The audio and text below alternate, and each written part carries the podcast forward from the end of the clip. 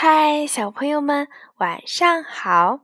又到了听燕燕老师讲故事的时候啦。今天我们要听的故事是一枚银币。从前，造币厂里有一枚崭新的银币，他很想看看外面的世界。终于有一天。一辆卡车来到厂里，把这枚银币和他的很多兄弟姐妹们一起拉走了。他兴奋极了。一天，他来到一位绅士的口袋里，这位绅士正准备出国，他根本就不知道绅士到了什么地方，自己现在在哪个国家。日子一天天的过去了。银币觉得越来越无聊，最后他决定跑出去看看。有一天，他趁绅士不注意，偷偷地爬到琴袋口，向四周观察了一番，然后就滚到了地上。没有人注意到他，就这样，银币离开了绅士。过了一段时间，有人发现了他。那个人把它翻过来又翻过去，看了一会儿，说道：“我们国家没有这种银币，这肯定是一枚假币，一点用处都没有。”银币听了很生气，也很伤心，想不到自己竟然是枚假币。于是，他只有在黑夜里，趁别人看不清楚的时候，才能被偷偷的使用。有一天，一位穷苦的老太婆在辛辛苦苦工作了一天后，去领取她的报酬。老板趁着天色昏暗，就把这枚银币当做报酬给了她。老太婆小心翼翼地拿着它。生怕一不小心就弄掉了。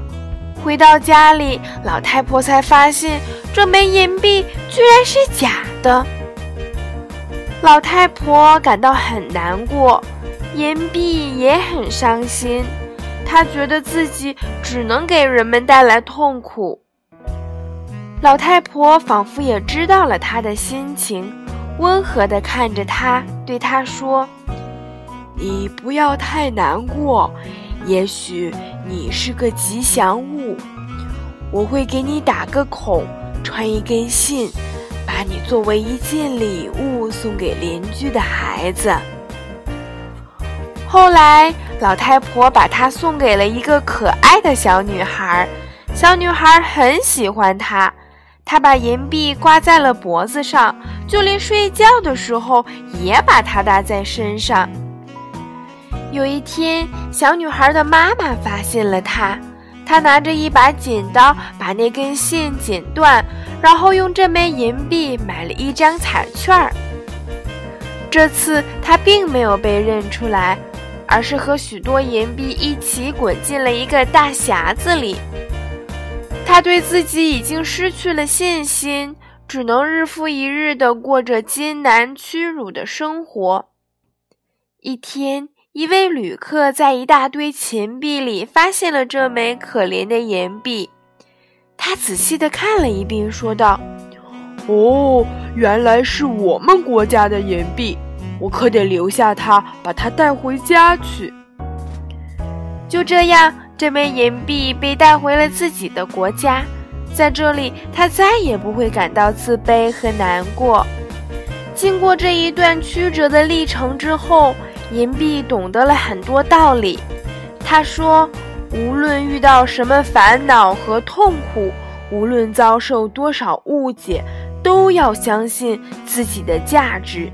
事实终将战胜一切。”